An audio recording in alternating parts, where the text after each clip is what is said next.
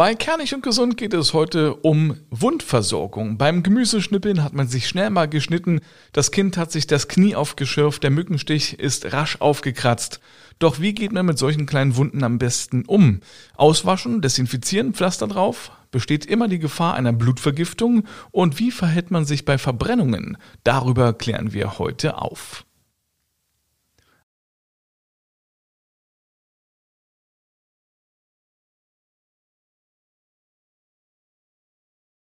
Einen wunderschönen guten Tag zu einer brandneuen Ausgabe Kernig und Gesund. Mein Name ist Mario D. Richard und in jeder Folge geht es um ein Gesundheitsthema.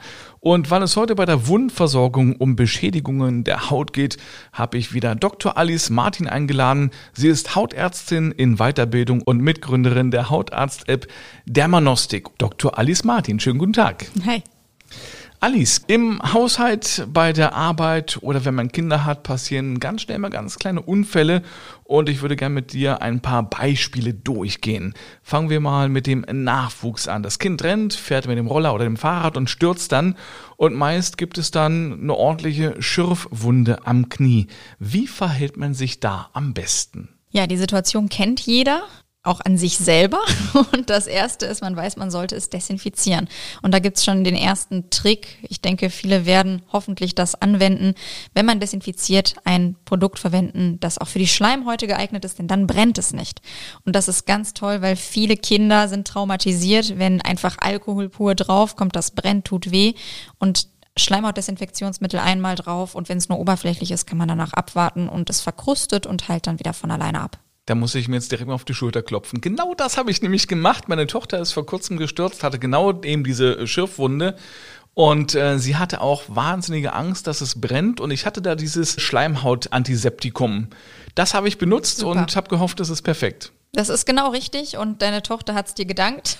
Du hast ihr Vertrauen weiterhin, wenn sie stürzt, dass man desinfizieren kann. Jetzt war da auch ein bisschen Dreck mit drauf, das habe ich versucht mit einem Taschentuch so ein bisschen zu entfernen.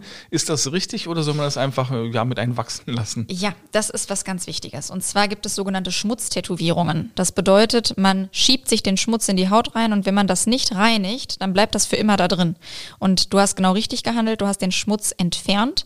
Man soll tatsächlich, wenn jetzt ganz viel Schmutz in der Haut drin ist, das gut ausspülen, auswaschen, auch mit einem Lappen. Und selbst, das ist natürlich jetzt unangenehm für die Kinder, selbst wenn das weh tut, denn ansonsten verschließt es sich und es bleibt in der Haut drin und dann kriegt man es nicht mehr raus. Das wächst nicht mehr raus. In der Regel nicht. Also wenn das richtige Schmutztätowierungen sind, dann bleiben die. Äh, ja, und dann kommt ja meistens Phase 2. Man muss das Kind überzeugen, den Schorf nicht abzukratzen. Äh, denn dann kann es ja eine fiese Narbe geben. Warum entstehen da Narben? Ja, also Narben entstehen immer dann, wenn die Stammzellschicht durchbrochen worden ist und die Verletzung etwas großflächiger ist. Man kann sich die Hautschicht so vorstellen, in der Oberhaut, da blutet es nicht, aber wenn die Oberhaut durchbrochen wird und wir sind eine Etage tiefer, da sind die Blutgefäße. Und deswegen gibt es oberflächliche Schürfwunden, die nicht bluten, die kennt man auch, da kommt nur so eine weiß durchsichtige Flüssigkeit, Exudat hindurch, die verheilen auch narbenfrei. Eine Etage tiefer, Basalzellschicht bzw. Äh, Stammzellschicht ist durchbrochen, ab dann besteht die Gefahr von Narben. Das, was entsteht, ist, es fängt an zu granulieren. Also Granulationsgewebe ist sozusagen verheilendes Gewebe. Das ist noch sehr anfällig an der Oberfläche, es verkrustet. Und wenn ich jetzt immer wieder abreiße, dann trigger ich und es kann nicht richtig verheilen. Und die Wahrscheinlichkeit für eine dauerhaft bleibende Narbe ist einfach dann da. Also definitiv Schorfen nicht abkratzen. Was kann ich meiner Tochter erzählen, dass sie, wenn es juckt, nicht dran popelt? Sie kann als Trick drumherum klopfen, weil man hat ja Juckreiz, man möchte diesen Juckreiz irgendwie lindern oder man lenkt das Kind komplett ab, wenn man merkt, es fängt an, sich zu kratzen.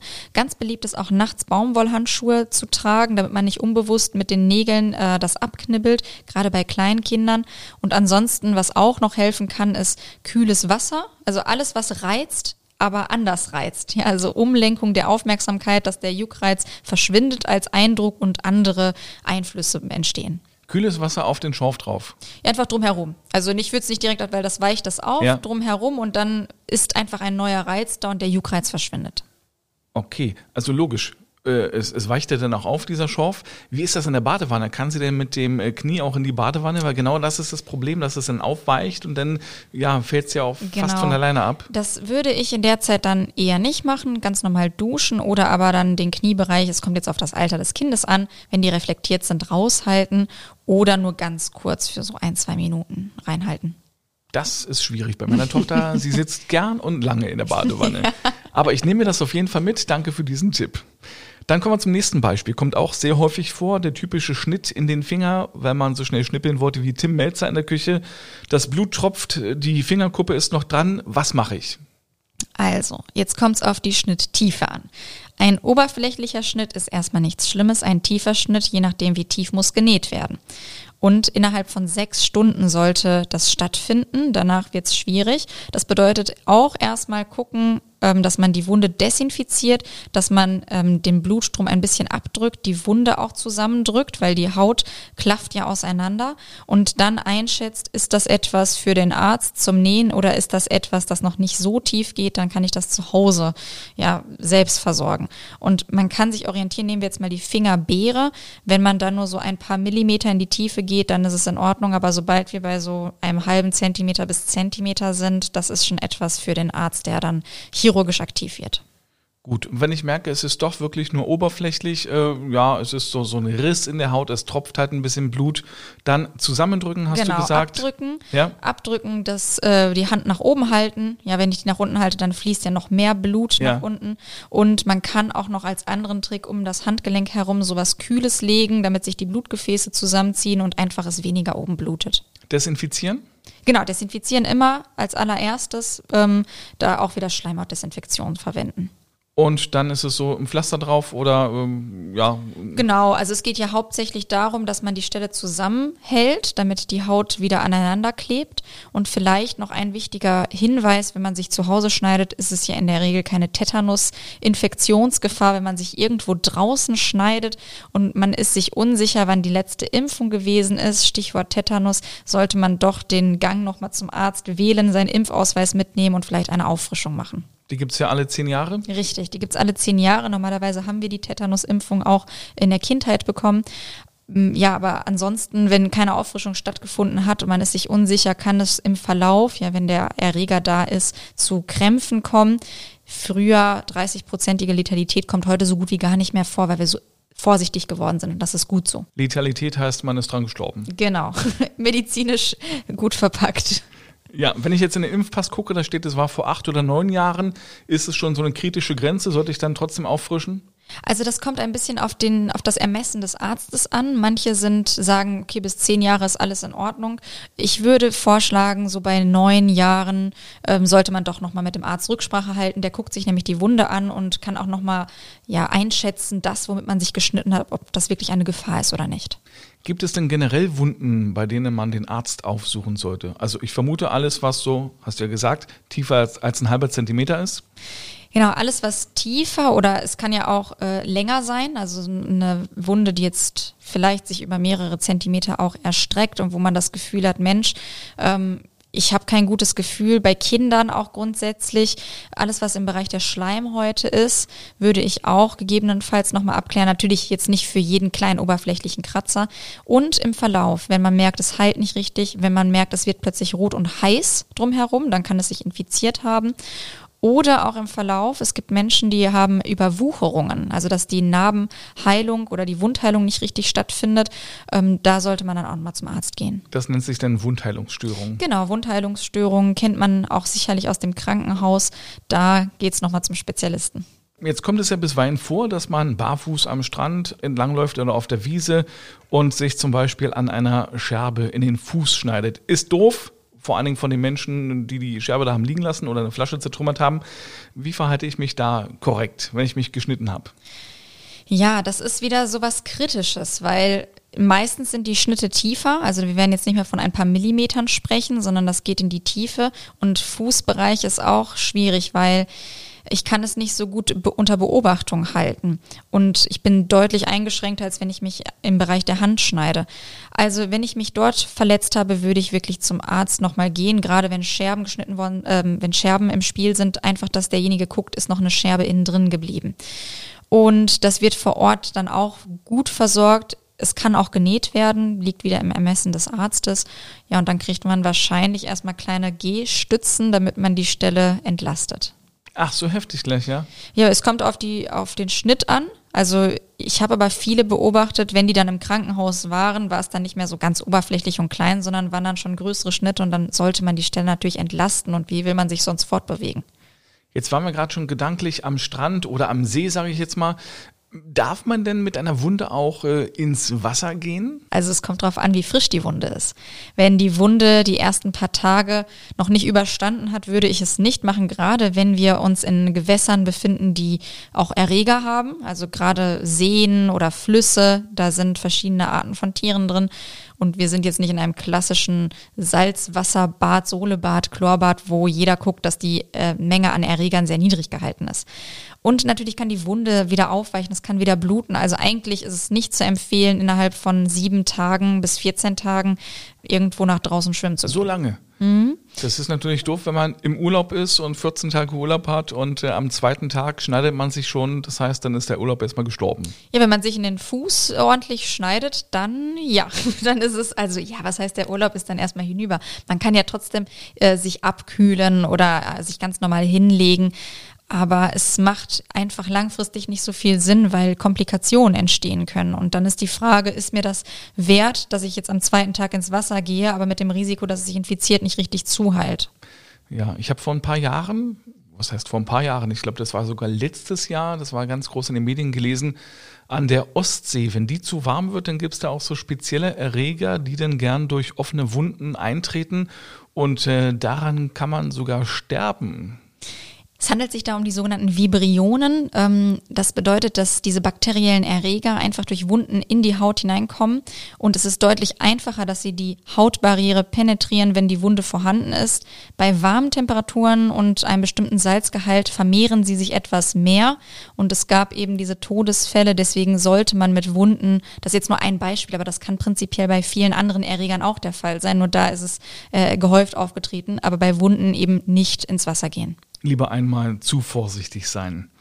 Was passiert denn eigentlich in der Haut bei der Wundheilung? Also ich finde es ja persönlich äh, ja unfassbar, wie gut und schnell Wunden manchmal verheilen. Was wird denn da vom Organismus in Gang gesetzt? Also, was man erstmal sagen kann, manche Stellen heilen besser als andere. Und am besten heilen Schleimhäute, weil sie sehr gut durchblutet sind. Also wissen wir schon mal, die Durchblutung spielt eine zentrale Rolle, weil durch die Durchblutung kommen ganz viele Baubestandteile, die notwendig sind. Was genau passiert ist, stellen wir uns den Schnitt vor. Jetzt bildet sich Granulationsgewebe. Also das heißt, von der einen und der anderen Seite fängt es an, dass ein Wachstum aktiviert wird. Zellen fangen an, sich zu bilden, zu vermehren und versuchen, diesen Defekt, der da ist, aufzufüllen. Und deswegen, je nachdem, wie viel Gewebe weg ist, ähm, fängt es an zu wuchern mit dem Ziel, dass sich die rechte und die linke Seite vereinen und schließen. Jetzt gibt es zwei Möglichkeiten. Entweder, wenn wir jetzt so einen dreieckigen Schnitt oder rausgeschnitten haben, haben. Entweder es wächst von unten langsam nach oben zu oder aber, wenn, wenn wirklich wir einen ganz, ganz dicken, langen Defekt haben, dann wächst in der Mitte etwas und das ist, wenn oben so eine weiße Narbe zu sehen ist. Und das ist der Fall, warum dann die Narbe entsteht, weil die Zellen, die sich bilden, sind nicht die klassischen Oberhautzellen, sondern sind die Zellen aus der Tiefe und die sehen etwas anders aus. Die sind auch nicht pigmentiert, ja, deswegen sind Narben auch eher hell und bleiben dann auch dauerhaft so. Kann man Narbenbildung verhindern? Man kann sie etwas verbessern, die Narbenbildung, indem man eigentlich die besten Voraussetzungen für die Wundheilung schafft, sprich desinfizieren, dass es sich nicht infiziert, Sonnenschutz, nicht feucht, nicht zu warm. Und das Zweite ist, wenn die Narbe sich langsam bildet oder die Verheilung stattfindet, viel massieren, damit das Gewebe sich gut verteilt und danach vor Sonne schützen. Ja, das massieren auf jeden Fall erst äh, danach, wenn kein Blut mehr kommt. Ja, ja, das genau. Also das heißt, wenn die Narbe sich gebildet hat. Ja. ja. Nach einem ganz kurzen Partnerhinweis geht es dann an dieser Stelle weiter. Werbung Auch heute gibt es wieder eine tolle Aktion von apodiscounter.de und zwar gibt es wieder den Rabattcode. Sie können sich in aller Ruhe in der Online-Apotheke umschauen und das, was Sie brauchen, in den virtuellen Warenkorb legen, egal ob es Vitaminpräparate sind, FFP2-Masken oder Beauty-Produkte. Und dann, wenn der Warenkorb mindestens 30 Euro erreicht hat, bekommen Sie 10 Euro Rabatt. Sie können also eine Menge dabei sparen. Dazu müssen Sie einfach nur den Rabattcode Kernig10 an der Kasse eintippen, alles zusammengeschrieben und dann haben Sie 10 Euro auf den ganzen Einkauf gespart. Am besten gleich mal reinklicken bei apodiscounter.de. Weiter geht's mit Dr. Alice Martin. Wir sind hier in Heidelberg Heiligenstadt, haben uns hier getroffen und sprechen über das Thema Wundversorgung. Besteht denn eigentlich immer die Gefahr einer Blutvergiftung oder wann besteht die Gefahr einer Blutvergiftung? Schon bei kleinen Schürfwunden? ja, Blutvergiftung klingt äh, sehr dramatisch, wenn man das erstmal hört. Blutvergiftung bedeutet, dass wir eine Infektion haben, die in das Blutsystem hineingelangt und sich im ganzen Körper verteilt. Und viele verwechseln die Blutvergiftung, wenn sie so einen Strang sehen, der langsam nach oben wandert. Das ist gar keine Blutvergiftung. Da hieß es sogar im Mittelalter, wenn dann äh, das Herz erreicht wird, dann stirbt man. Aber das ist eine ganz andere Art und Weise. Es ist einfach eine Infektion auch der Lymphgefäße, die nach oben wandert. Die Blutvergiftung, Sepsis genannt, klar, diese Gefahr hat man theoretisch immer, aber es entsteht wirklich nur, wenn das Immunsystem ganz geschwächt ist oder aber eine sehr ausgeprägte Infektion vorhanden ist. Und das ist bei normalen Schürfwunden sehr, sehr unwahrscheinlich. Die Möglichkeit gibt es, wie bei allem in der Medizin, aber eigentlich muss man jetzt nicht paranoid oder panisch durch die Gegend laufen und jetzt Angst vor einer Blutvergiftung haben. Jetzt hast du gesagt, im Mittelalter, also ich dachte das bis heute, dass es da diesen Strich gibt, der zum Herzen wandert. ja, da wird es in Büchern oder wurde es schon das erste Mal in Büchern beschrieben und deswegen ist es auch jetzt noch, ich werde mich auch, ich werde nie die Situation vergessen, als ein Patient in die Notaufnahme kam und äh, wollte sofort zum Arzt. Ich hatte damals Dienst und meinte, nein, ich habe eine Blutvergiftung, ich muss sofort und die Krankenschwestern machen ja immer das Erstgespräch etc. und wollten eigentlich die Person, den Patienten so ähm, abfangen, um Personaldaten etc und ja, es war einfach ganz normal eine Infektion, keine Blutvergiftung, aber es war so im Kopf drin und das ist mir dann hängen geblieben. Es gibt anscheinend überall verbreitet noch dieses Gefühl oder diesen Mythos. Ich habe gelesen, dass aufgekratzte Mückenstiche sich richtig böse entzünden können und im schlimmsten Fall auch zu einer Blutvergiftung führen können. Stimmt das so? Es besteht immer die Möglichkeit, dass es zu einer Blutvergiftung kommt. Ähm, aufgekratzte Mückenstiche kann man sich so vorstellen. Warum ist das gefährlich? Weil ich immer weiter kratze.